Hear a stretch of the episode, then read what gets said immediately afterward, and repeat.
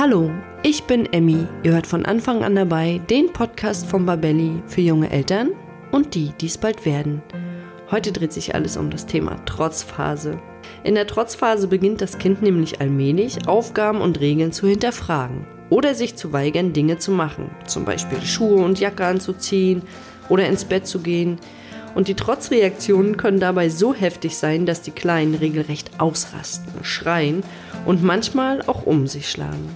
Doch die Trotzphase ist ganz normal und sogar sehr wichtig für die Entwicklung des Kindes. Warum das so ist, wird uns heute die Expertin Annika Hering, stellvertretende Kita-Leiterin aus Hamburg, erklären.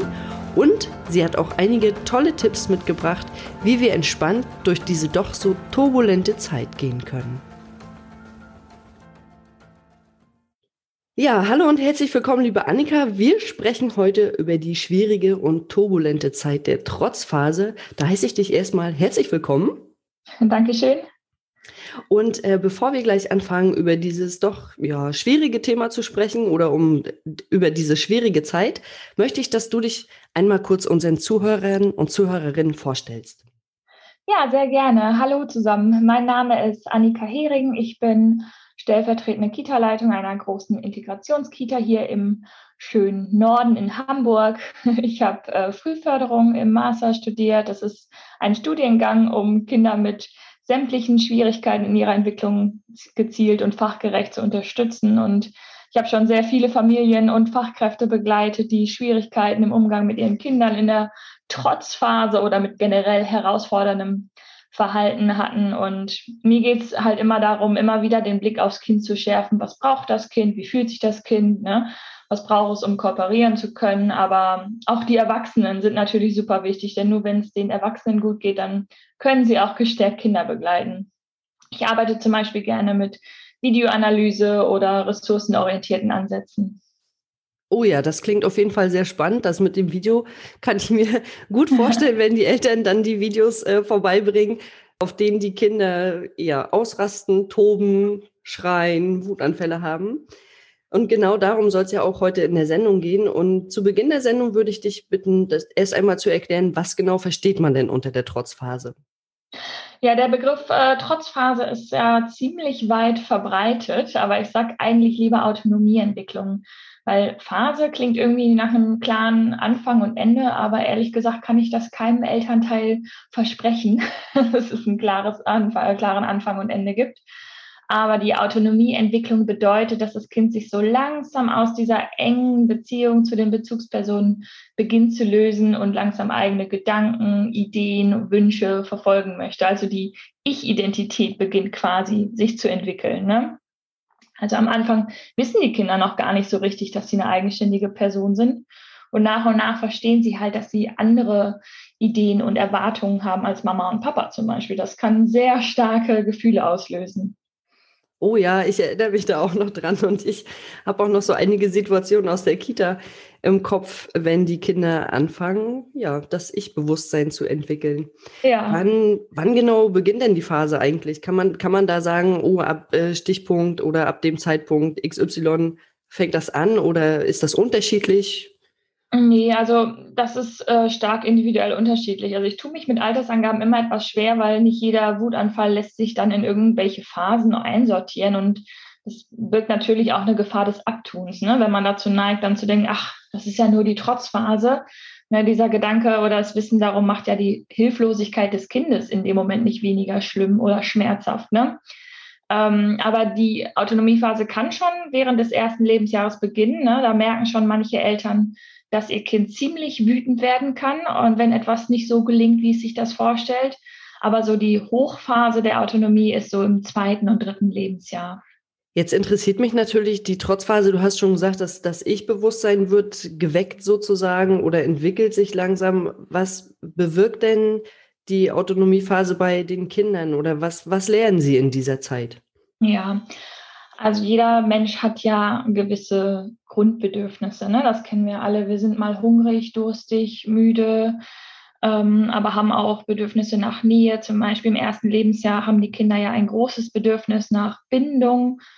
Und ähm, ne, das ist so im Jahr nach der Geburt vorherrschend. Und dann gesellt sich so langsam aber auch so das Bedürfnis nach Autonomie und Erkundung der Umwelt hinzu. Ne? Also die Kinder konnten quasi im ersten Lebensjahr so durch die Nähe ihrer Bezugspersonen und ihr feinfühliges Verhalten sich selbst und die Welt kennenlernen. Aber dann ist es halt irgendwann auch an der Zeit, diese unsichtbare Nabelschnur etwas weiter zu spannen und sich die Welt zu erobern. Also was man dann häufig im Alltag als Begleiter hört, sind ich machen oder selber machen, du nein, ich will. Ne? Also es ist quasi ein ständiges Wechselspiel zwischen dem Drang, so Dinge selbst zu machen, aber auch dann zu erkennen, dass manches noch nicht so gelingt und das ähm, kann dann zu sehr starken Wutanfällen führen.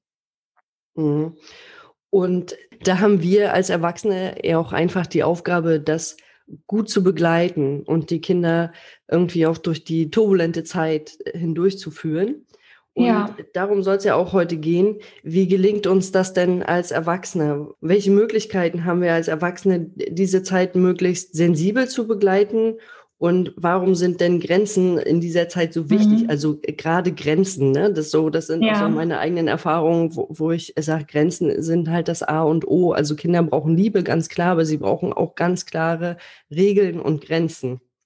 Ja, Kinder brauchen halt dann irgendwie einen Rahmen, an dem sie sich orientieren können. Ne? Also man hört das ja ganz oft von Erwachsenen, dass sie sagen, ja, da muss man dann konsequent sein und Grenzen setzen, aber Grenzen begegnen ihnen im realen Leben ja sowieso. Ne? Also es ist nicht notwendig, dass wir als Erwachsene künstliche Grenzen setzen, nur damit Kinder irgendwelche Grenzen kennenlernen. Ne? Also es beginnen ja so wichtige Dinge sich auszubilden, wie zum Beispiel Frustrationstoleranz und Impulskontrolle. Ne? Also einerseits will das Baby oder dein Kleinkind groß sein und schon Dinge alleine erledigen, Entscheidungen treffen und für sich einstehen. Und andererseits ist diese riesige Welt doch manchmal auch irgendwie echt ganz schön beängstigend. Und da kommen natürlich dann die Eltern ins Spiel, die dem Kind mit, ja, mit Orientierung und liebevoller Führung auch zeigen, wo, wo Kinder langgehen können quasi. Ne? Also was alles in ihrem Rahmen ist, wo sie vielleicht mitentscheiden können ne? und ihnen auch vermitteln, es ist okay, wenn ähm, du jetzt mal wütend bist. Ne? Also was halt häufig auch bei Wutanfällen auftritt, ist, dass es eine große Spanne zwischen ja, zum Beispiel motorischen Fähigkeiten gibt äh, und ähm, emotionalen Fähigkeiten. Also etwas gelingt noch nicht so, der Reißverschluss, der nicht zugehen möchte. Und das kann auch dann zu großer Wut führen, einfach weil sie sich doch vorgestellt haben, wie sie das jetzt alles schon alleine können. Ne? Also auf dieses Spannungsfeld müssen wir als Erwachsene feinfühlig reagieren, weil unser Ziel ist ja, dass das Kind selbstwirksam und selbstbewusst die Welt erobern kann, ohne sich von Misserfolgen ne, entmutigt zu fühlen. Ne? Also, dass die Kinder lernen, ich bin wertvoll, auch wenn ich wütend bin, weil mir etwas nicht gelingt. Ne? Ja, auf jeden Fall. Die Wertschätzung des, des Kindes oder das, was das Kind macht, das muss, hat auch auf jeden Fall einen großen Stellenwert, würde ich sagen. Und jetzt würde ich tatsächlich mal gerne bei dem Beispiel bleiben mit dem Reißverschluss. Ja. Jetzt äh, sind wir im morgendlichen Stress, das kennen wir ja alle, und das Kind sagt so, ich mache das alleine. Ja. Und dann klappt das aber nicht. Und dann wird das Kind auf einmal ganz wütend und schreit vielleicht noch, wie können Mama oder Papa äh, darauf reagieren? Ja, also viele Eltern wünschen sich dann natürlich, dass das schnell aufhört, weil wenn Kinder weinen oder schreien, ist das ähm, ja manchmal sehr schwer zu ertragen. Ne? Aber es muss halt klar sein, dass wir den Kindern die Wut nicht abnehmen oder wegnehmen können oder den Ausknopf drücken können, sondern die Kinder brauchen uns dann, ähm, um diesen Gefühlssturm gemeinsam durchzustehen. Ne? Also man könnte zum Beispiel sagen, Mensch, du bist richtig sauer, du bist richtig wütend, dass das jetzt nicht klappt. Wenn du Hilfe brauchst, sag Bescheid da muss man so ein bisschen dann seinen eigenen Weg finden. Wichtig finde ich, dass das Kind merkt, so, ich darf jetzt auch mal wütend sein und ich darf jetzt auch mal aufstampfen. Ne? Nicht hilfreich ist, wenn ähm, Kinder dann sowas hören wie, ja, jetzt stell dich doch mal nicht so an oder ich mache das mal eben schnell, ähm, sondern dass diese Gefühle auch wirklich da sein dürfen, weil auch wenn es uns absurd vorkommt, so ein Reißverschluss, der nicht äh, hochgezogen werden kann oder ein zerbrochener Keks, den wir nicht wieder ganz machen können. Das kann bei Kindern schon große Gefühle auslösen und sie fühlen sich dann traurig und unverstanden, wenn wir Erwachsenen das nicht ähm, nachvollziehen können. Ja, weil das ist ja gerade das Problem in, in der Welt des Kindes. Also die Welt des Kindes ist ja noch ein bisschen anders strukturiert als unsere. Und wenn der Reißverschluss jetzt nicht zugeht, dann bricht quasi für das Kind wirklich in diesem Moment die Welt zusammen. Auf jeden Fall, ja. Und ich glaube, dass wir uns das als Erwachsene einfach nochmal bewusster machen müssen. Und ähm, wo du jetzt gerade gesagt hast, ja, ich mache das mal schnell, dass es vielleicht auch ganz wichtig ist, in der Autonomiephase mehr Zeit einzuplanen. Genau, ja, auf jeden Fall. Weil solche Grenzen, also auch eigene Grenzen, Grenzen der eigenen Fähigkeiten, die gibt es ja auch überall im Leben. Ne? Also, und das ist ja auch nach wie vor bei uns Erwachsenen noch so, dass Grenzen starke Gefühle auslösen können, wenn wir merken, dass wir Dinge einfach nicht beeinflussen können. Also ich glaube, das haben wir jetzt gerade alle im letzten Jahr auch realisiert, wenn wir merken, so wir haben nicht mehr die Kontrolle darüber, dass wir dann wütend, traurig, zornig, enttäuscht sind und unsere Aufgabe ist es dann, den Kindern einen Weg zu zeigen, wie sie mit diesen starken Gefühlen umgehen können. Ne? Also mehr Zeit einplanen, ähm, Übergänge vorher ankündigen und so. Das sind so die Klassiker, die man da quasi vorher beachten muss. Trotz des ganzen Alltagsstress, den man so hat, natürlich. Ne? Ja, das ist auch äh, was Gutes, was du gerade angesprochen hast mit dieser Ankündigung. Das habe ich, das habe ich ja auch in meiner Ausbildung gelernt, dass man den Kindern das möglichst immer ankündigt. So, ihr habt jetzt noch zehn Minuten zum Spielen oder fünf Minuten. Warum ist denn das so wichtig für ein Kind? Also, das wäre vielleicht ganz gut, wenn wir da noch mal kurz drüber sprechen.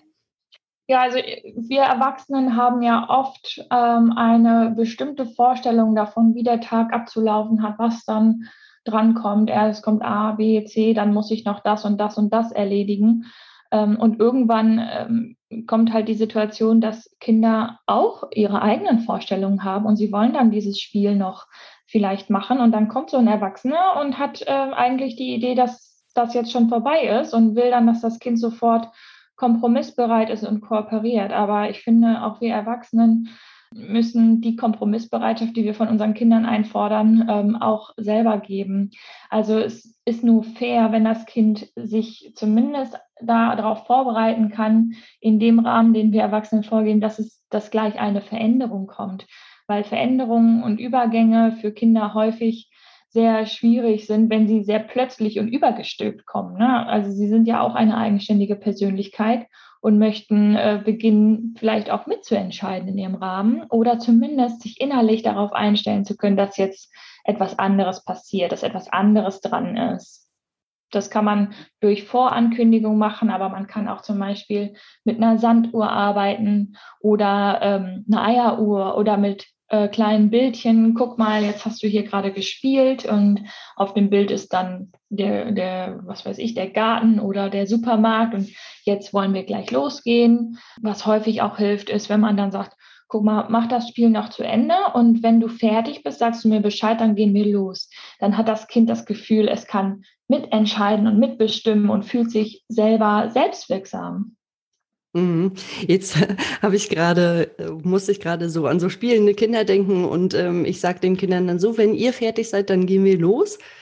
Kann es dann, dann kann es natürlich auch passieren, dass die Kinder das nochmal künstlich in die Länge ziehen und sagen, ja. wir müssen jetzt hier noch was spielen und ähm, dass das dann gar nicht zum Ende kommt, dann müsste man ja im Prinzip trotzdem von außen eingreifen. Mhm. Ja, klar, das stimmt. Also das ist natürlich ähm, nur ein strategisch schlauer Schachzug, wenn ich ähm, auch respektieren kann, dass es dann vielleicht auch mal länger dauert. Ne? Also wenn ich schon vorher weiß, ich habe jetzt Zeitdruck, dann ist das äh, keine schlaue Idee, das so zu tun. Ähm, aber manchmal hilft es auch in Situationen, wo man selber ruhig, entspannt, gelassen ist, den Kindern diesen Freiraum auch zuzugestehen. Aber dann muss mir selber halt auch klar sein, dass es auch mal länger dauern kann. Ne? Wenn ich schon von vornherein einen Plan habe, der ähm, wichtig ist, weil ich vielleicht einen, den nächsten Termin habe, dann ähm, muss ich das natürlich anders angehen. Ne? Dann muss ich es ist schon hilfreich, wenn ich dem Kind auch mit Ich-Botschaften sage, so, ich möchte jetzt losgehen, du kannst noch einmal rutschen und dann gehen wir los, so, ne? Da ist schon wichtig, dass wir als Erwachsene da den Rahmen stecken und diese liebevolle elterliche Führung nicht außer Acht lassen. Mm, und dann aber auch tatsächlich konsequent sind, weil das bringt mir nichts, wenn ich sage, du kannst noch einmal rutschen und dann sagt das Kind, oh, bitte, bitte, bitte, ich möchte aber noch mal rutschen dann sollte es vielleicht auch bei dem einmal bleiben, sonst sind die Grenzen ja gleich wieder überschritten worden, oder? Ja, ich finde, da hat man schon noch einen gewissen Spielraum. Ne? Also man kann ja das so ein bisschen, also ich finde halt wichtig, dass die Erwachsenen klar sind darin. Also wenn sie dann sagen, ja, okay, komm noch einmal, aber dann wirklich, ähm, natürlich muss man dann irgendwann ein gemeinsames Ende finden. Das geht nicht endlos, das ist völlig klar. Aber ob das nun einmal rutschen oder zweimal rutschen ist, das finde ich dann nicht so schlimm. Also ich finde, wie gesagt, auch wir Erwachsenen dürfen da ein bisschen kompromissbereiter sein. Also was man äh, bei Kindern sagt, die wollen einfach ihren Willen durchsetzen, was häufig noch in der Gesellschaft so verbreitet ist, das trifft ehrlich gesagt, finde ich, auch auf viele Erwachsene zu, dass die einfach ihren Willen durchsetzen wollen. Ja, das stimmt allerdings. Jetzt hattest du vorhin gesagt, man kann die Zeit auch visualisieren, zum Beispiel mit so einer mhm. Art Sanduhr. Da fällt mir gerade noch ein, wir hatten äh, bei mir in der Kita, in der letzten, in der ich gearbeitet habe, so eine Uhr, die finde ich sehr, sehr schön und die kann ich auch jedem Elternteil nur ans Herz legen. Ähm, vielleicht kennst du die auch. Das ist eine Uhr, wo du den Zeiger quasi ziehen kannst und dann wird die Zeit, die das Kind noch zur Verfügung hat, rot. Also ja. wir haben es dann oft auf zehn Minuten gestellt, dann sind halt zehn Minuten rot, dann mhm. geht die Zeit langsam runter und die Kinder sehen, oh, es wird immer weniger, auch wenn sie vielleicht die Zahlen noch nicht lesen können. Und ähm, als die Zeit runter war, hat es dann gepiept. Und so konnten sich die Kinder immer ganz gut vorbereiten. Oder wir haben gesagt, so, ihr habt jetzt zehn Minuten und in dieser Zeit wird jetzt aufgeräumt. Da können sie natürlich entscheiden, ob sie die ersten fünf Minuten noch spielen und dann fünf Minuten aufräumen oder mhm. ob sie es andersrum machen. Das fand ja. ich ganz gut und ich glaube, das könnte man zu Hause vielleicht auch ganz gut einsetzen, wenn es so ein großes Thema ist, ähm, zum Beispiel das Aufräumen oder wann eine Zeit endet. Genau, das nennt sich Time Timer, dieses äh, Ding, was du gerade beschrieben hast. Das ist äh, häufig sehr, häufig sehr hilfreich, weil es dann halt direkt visualisiert für die Kinder sichtbar ist, was eigentlich zehn Minuten bedeuten. Sonst sind die Zahlen ja sehr abstrakt. Ne? Oder auch sowas, so ein Wort wie gleich gehen wir los, ist einfach viel zu abstrakt für Kinder. Ja, genau, weil gleich können ja zwei Minuten sein oder fünf Minuten oder. Genau. Jetzt ähm, hattest du noch gesagt, dass manchmal auch so Sprüche von außen kommen, oh, das Kind ist ja schlecht erzogen. Wie können wir uns denn als Eltern auch da verhalten, wenn wir zum Beispiel auf dem Spielplatz oder beim Einkaufen ähm, mhm. so Sprüche von anderen Personen bekommen? Also hast du da nochmal einen Tipp oder einen Trick für die Eltern, wie man in der, also einfach mit so einer Situation umgeht? Das ist natürlich auch sehr typabhängig, wie man damit umgeht. Ich würde empfehlen, beziehungsweise das kann natürlich jeder für sich entscheiden, ob das äh, der richtige Weg ist, aber häufig sind Menschen, die dann so glotzen oder gucken oder stehen bleiben oder vielleicht noch Tipps parat haben oder Urteile, Bewertungen parat haben, äh, peinlich berührt, wenn man sie ähm, offensiv damit konfrontiert. Ne? Also wenn man zum Beispiel sowas sagt, ja, Sie kennen das bestimmt auch noch von Ihrem Kind und sind froh, es hinter sich zu haben oder so, ist ein Satz, der gleich irgendwie eine Verbindung schafft. Das finde ich ganz schön eigentlich. Wenn man selber irgendwie eher genervt davon ist, dann könnte man natürlich auch sowas sagen wie, wenn Sie sich eine Lösung abgucken wollen, ich habe auch keine oder so. Das finde ich eigentlich so ganz nette Sätze, die man sich so vielleicht merken kann, damit man was parat hat. Oder man kann natürlich auch sagen so, vielen Dank für Ihre Hilfe, ich regel das schon. Ne? Dass man da einfach auch die Grenze steckt, wenn man keine, ja, in Anführungszeichen hilfreichen Ratschläge braucht oder möchte, weil meistens kann man die ja genau in der Situation wirklich überhaupt nicht ertragen ne? oder gebrauchen. Also ich muss sagen, diese Sätze hätten mir damals auch geholfen. Schade, dass ich die noch nicht parat hatte damals. Ich war nämlich manchmal so richtig verdattert, wenn dann ja. von, also es kam jetzt nicht so oft vor, aber es kam schon vor und ich musste mich dann immer auch so ein bisschen innerlich beruhigen und mir selber gut zusprechen und sagen, alles okay, so wie es ist. Es ist jetzt einfach eine Phase. Und ich weiß, äh, mit meiner Freundin, wir haben damals immer gesagt, es ist nur eine Phase und nach dieser Phase kommt die nächste Phase. ja, das ist auch wirklich so, ne? Aber du hast auch was ganz Wichtiges gesagt gerade. Das trifft ja auch auf diese Gefühlsstimmen und Wutanfälle ähm, direkt zu, dass man versucht, sie nicht persönlich zu nehmen das ist manchmal schwer, weil man das Gefühl hat, ähm, ich tue doch alles für das Kind und ähm, habe doch heute schon so viele Dinge getan und jetzt hat das Kind trotzdem so einen krassen Wutanfall und man fühlt sich dann irgendwie selber total angetriggert und mit sehr unangenehmen Gefühlen äh, konfrontiert. Und ich finde es einfach super wichtig, dass man sich immer wieder klar macht, dass man den Wutanfall seines Kindes nicht persönlich nehmen darf. Ähm, lieber einmal innehalten, kurz wegdrehen, atmen, auch wenn dieser Tipp Atmen wirklich ja ständig kommt. Ähm, ich finde, er hilft wirklich, um dann halt ruhiger reagieren zu können. Genau, das hatten wir, glaube ich, im Vorfeld schon mal besprochen, dass ich ja auch so meine Technik hatte und meine Hände zusammengenommen habe und ähm, geatmet habe und immer gesagt habe, es ist nur ein Kind, es ist nur ein Kind. Mhm, genau, ähm, ja. Bis, bis, mein Kind dann halt so weit war und äh, mich anguckte und sagte, es ist nur ein Erwachsener, es ist nur ein Erwachsener. ja. Also das äh, kann dann auch nochmal irgendwie umschlagen. Ähm, was ich nochmal ganz wichtig finde, auch zu sagen ist, ich habe es zum Beispiel von unserer, unsere Psychologiedozentin hat es damals immer so gesagt, dass wir als Erwachsene sind die Schaffner und haben quasi die Kelle in der Hand und sagen, wo es lang geht. Mhm. Aber wie sich das Kind im Zug bewegt, mhm. das ist dem Kind selbst überlassen. Mhm. Und das fand ich immer ganz, ganz schön und auch ganz, ganz bildhaft für ganz, ganz viele Situationen. Also zum Beispiel, wir gehen, es regnet und wir gehen jetzt raus. Das heißt ganz klar, ihr zieht eure Regensachen an. Ja. So, und wenn das Kind dann sagt, nein, ich will aber nicht meine Regensachen anziehen, dann bleibe ich ruhig, sage ganz konsequent, ähm, ihr zieht die Regensachen an, ich möchte nicht, dass ihr krank werdet, das und das kann passieren, also auch die Folgen erklären, warum das jetzt so wichtig ist, die Regensachen anzuziehen. Und wie sich dann die Kinder aber draußen verhalten, das kann mir dann quasi pups egal sein, sage ich mal auf Deutsch weil das Kind ist ja jetzt ausgerüstet, ja. Das heißt, es kann dann in Pfützen springen, es kann dann mhm. richtig nass werden von oben bis unten. Und da hat das Kind ja dann auch viel mehr Spaß dran. Ne? Ja, auf jeden Fall. Also ich finde, ähm, du hast da eine wichtige Sache, also in einem schönen Bild äh, formuliert. Das Kind im gewissen Rahmen mitentscheiden lassen, finde ich auch unheimlich wichtig. Also manchmal hat man ja vielleicht auch zwei verschiedene Jacken oder so, dass man dann sagt, guck mal, möchtest du die blaue oder die grüne Jacke? Ne? Das, dann ist klar, es wird irgendeine Jacke angezogen, aber das Kind kann immer noch entscheiden. Ne?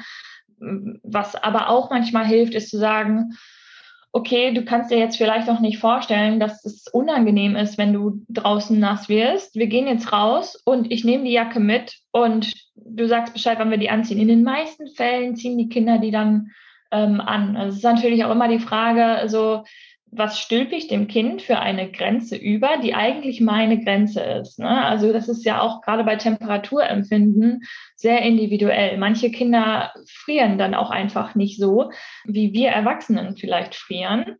Aber andere Kinder haben vielleicht auch nicht das Körpergefühl zu erkennen, dass sie total auskühlen. Also da muss man natürlich sein Kind sehr gut kennen, aber auch immer wieder sich hinterfragen, ist das gerade meine persönliche Grenze, die ich meinem Kind überstülpe oder gibt es hier vielleicht auch noch einen Mittelweg? Ein bisschen Handlungsspielraum sozusagen. Ne? Genau, ja. Genau. Da erinnere ich mich äh, nochmal an so eine Situation, da bin ich morgens, da habe ich noch in der Kita gearbeitet und ich kam morgens auf Arbeit und dann kommt ein Kind plötzlich im Schlafanzug um die Ecke. Ja. Dann sage ich, oh, ähm, Mensch, äh, das ist ja ein tolles Outfit. Es sieht aus wie so ein, wie so ein Zweiteile, wie so, wie so ein Schlafanzug, wie ein Pyjama. Und dann guckt es mich an und sagt, ja, das ist mein Schlafanzug, den habe ich heute Morgen, den wollte ich unbedingt in die Kita anziehen. Und meine meine erste ja, Assoziation oder meine erste Eingebung war so, boah, wie krass, also das Kind kommt im Schlafanzug in die Kita. Hm. Ich war so ein bisschen fassungslos, weil bei mir gab es das halt nicht. Ich hatte auch nie die Diskussion mit meinen Kindern, äh, ob die mit dem Schlafanzug in die Kita gehen wollen.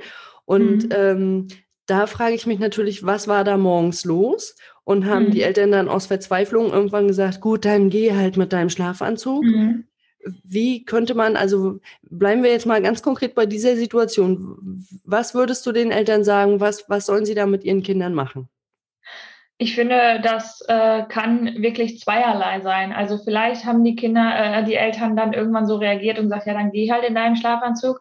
Vielleicht haben sie aber auch ganz souverän entschieden, diesen Machtkampf gehe ich nicht ein. Für mich ist es in Ordnung, wenn das Kind äh, jetzt so losgeht ähm, mir ist wichtiger, dass es heute Morgen hier keinen riesigen Streit gibt. Ich packe einfach einen Rucksack, wo Alltagskleidung drin ist. Und wenn das Kind dann fertig ist mit seiner Schlafanzugaktion, dann kann es ja auch seine Alltagskleidung im Kindergarten anziehen.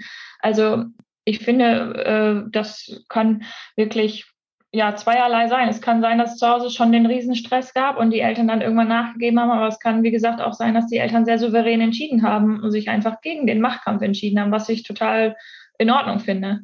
Mhm. Also ist es nochmal wichtig, sich selbst auch zu hinterfragen, ist das jetzt unbedingt so wichtig, dass ich das durchsetzen muss? Genau. Oder ist es halt vielleicht auch einfach egal? Und ich fand es ganz schön, dass du das Beispiel gebracht hast, dass die Eltern dann sagen, gut, dann ich habe jetzt auch keine Lust zu diskutieren. Wir packen dir einfach einen Rucksack. Du gibst dem Kind quasi noch eine Alternative mit. Ja. Und was das Kind natürlich auch daraus äh, lernt, ist, wenn ich einen Wunsch habe, wird dem entsprochen. Also es ist, äh, finde ich, auch so glattes Eis, sage ich jetzt mal. Mhm ne, auf, auf dem wir uns in dieser Phase ein bisschen bewegen, weil da muss man immer sehr individuell und selber abschätzen, welchen Weg gehe ich jetzt. Ja, ich finde halt, dass dann äh, in Situationen, ähm, wo es mir wirklich wichtig ist als erwachsene Person, dass das jetzt funktioniert, äh, zum Beispiel im, äh, was weiß ich, im Straßenverkehr oder wenn es um Situationen geht, wo wirklich die Sicherheit und Gesundheit absolut im Vordergrund steht, dass ich dann klar bin und dann von mir aus auch konsequent bin. Aber bei so Sachen wie im Schlafanzug, mein Gott, es ist auch nur ein Schlafanzug. Ne? Also ich, ich würde da zu mehr Gelassenheit appellieren.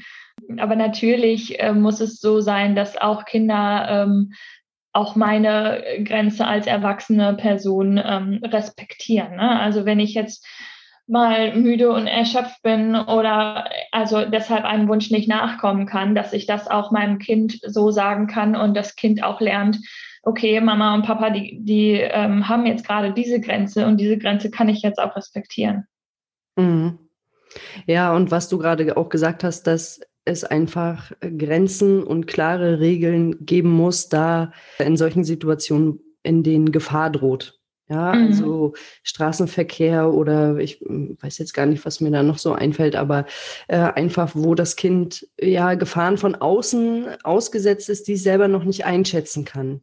Ja da sind wir als Erwachsener noch mal mehr gefragt, dem Kind da auch zu sagen, das geht definitiv nicht und dann aber auch ganz klar bleiben. Ne? Und da haben wir auch keinen, da gibt es auch keinen Entscheidungsspielraum und mhm.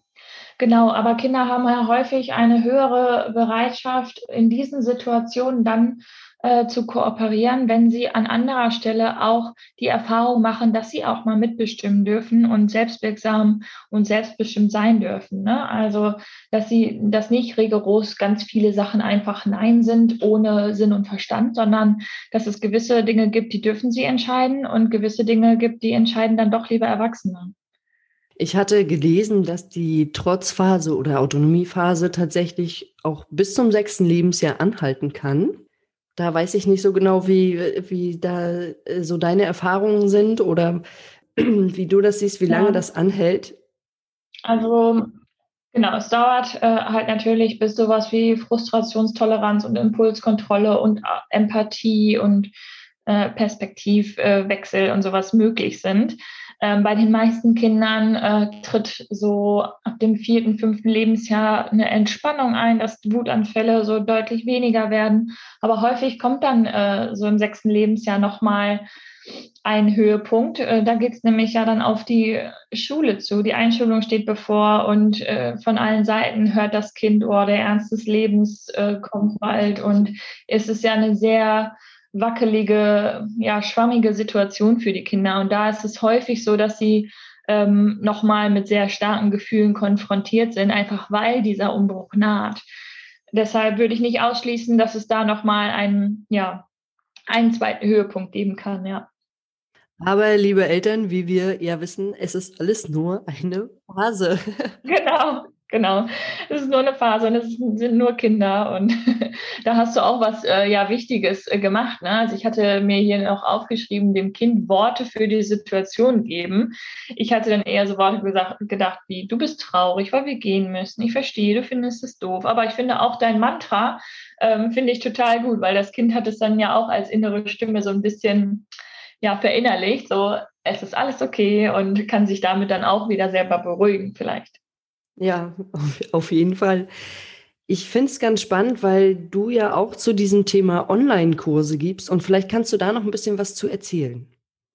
Ja, das mache ich sehr gerne. Also ich habe äh, Online-Kurse erstellt, die Familien helfen sollen, in dieser herausfordernden Phase der Autonomieentwicklung da einfach gelassen zu begegnen. Ne? Also Eltern wissen ja häufig nicht, wie sie ihr Kind beruhigen sollen oder man will Wutanfälle am liebsten schnell abstellen und man kommt da einfach ja extrem schnell an seine eigenen Grenzen und reagiert nicht so besonnen, wie man sich das irgendwie wünschen würde.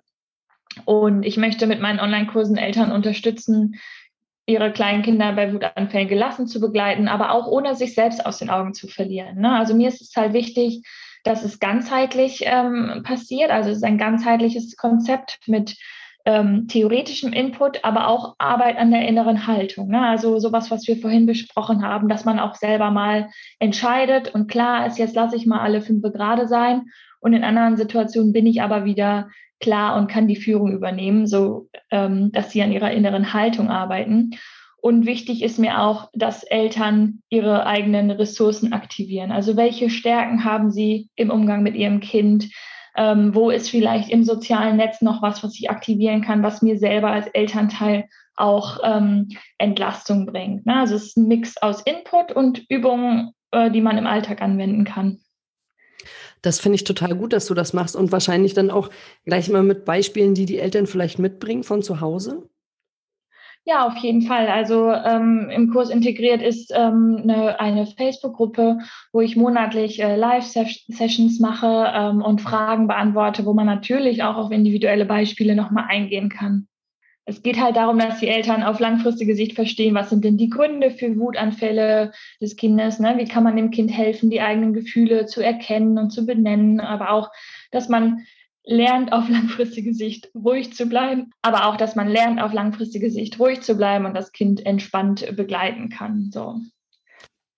Ich finde das total schön, dass du die Kurse gibst, denn ich glaube, für Eltern oder für alle Erwachsenen, die mit Kindern in dieser Phase zu tun haben, ist es nochmal ganz, ganz wichtig zu wissen, wie gehe ich denn richtig mit dem Kind um oder also richtig, äh, richtig und falsch ist auch immer ein bisschen schwierig, aber wie kann ich diese Phase gut begleiten? Und da finde ich es total schön, dass du die Kurse gibst. Wo finden wir denn die Kurse oder wie heißt die Internetseite? Ja, meine Internetseite heißt ähm, Deine Familienbande, also www.deinefamilienbande.net. Und äh, da sind jetzt alle Kurse online. Es gibt einen großen Online-Kurs, der quasi das Komplettpaket äh, bietet. Und dann äh, gibt es noch kleine äh, Pakete, ähm, wo man sich einzelne äh, Module quasi rauspicken kann, die einfach gerade für einen selbst relevant sind. Also mir ist es halt äh, wichtig, Eltern zu vermitteln, so ihr müsst nicht immer 100 Prozent pädagogisch perfekt und wertvoll handeln, sondern dass Kinder auch robust sind und verzeihen können und auch davon lernen können, wenn Mama und Papa nicht immer perfekt, sondern auch authentisch reagieren. So, das ist quasi auch noch so eine Message, die ich gerne mit den Online-Kursen den Eltern vermitteln will. Es gibt, soll einfach Sicherheit geben. Ja, also man findet mich bei Instagram unter Deine Familienbande und äh, die Kurse findet ihr auf meiner Homepage www.deinefamilienbande.net. Und natürlich haben wir die Links auch noch unter den Shownotes, dass ihr da nochmal raufklicken könnt. Dann danke ich dir erstmal für das Interview. Ich habe heute auch wieder ganz viel dazugelernt und äh, muss sagen, ich finde es super toll, dass du die Kurse gibst und ich wünsche dir viel, viel Erfolg mit deinen Kursen. Ja, vielen Dank, dass ich da sein durfte. Es hat mir auch super viel Spaß gemacht, mit dir hier zu quatschen und zu schnacken. Sehr schön. Ja, vielleicht haben wir ja noch mal die Gelegenheit, äh, bei, für ein anderes Thema noch einen Podcast zu machen. Da würde ich mich auf jeden Fall sehr freuen. Ja, ich mich auch. Hat Spaß gemacht. Dankeschön. Bis dann. Bis dann. Tschüss. Das war die heutige Folge zum Thema Trotzphase. Wie kann ich sie richtig begleiten? Ich fand es nochmal ganz schön zu wissen, dass es nur eine Phase ist und dass auch diese Zeit irgendwann wieder vorbeigeht. Also zeigt eurem Kind, dass Gefühle wie Wut und Ärger völlig okay sind, aber zeigt ihm auch einen Weg wieder heraus. Bleibt entspannt, bleibt ruhig und seid ganz klar dabei. Und vor allem lasst euch von anderen Menschen nicht verunsichern. Wenn euch der Podcast gefallen hat, dann abonniert ihn bei Spotify, iTunes oder wo immer ihr unseren Podcast hört um keine neue Folge mehr zu verpassen.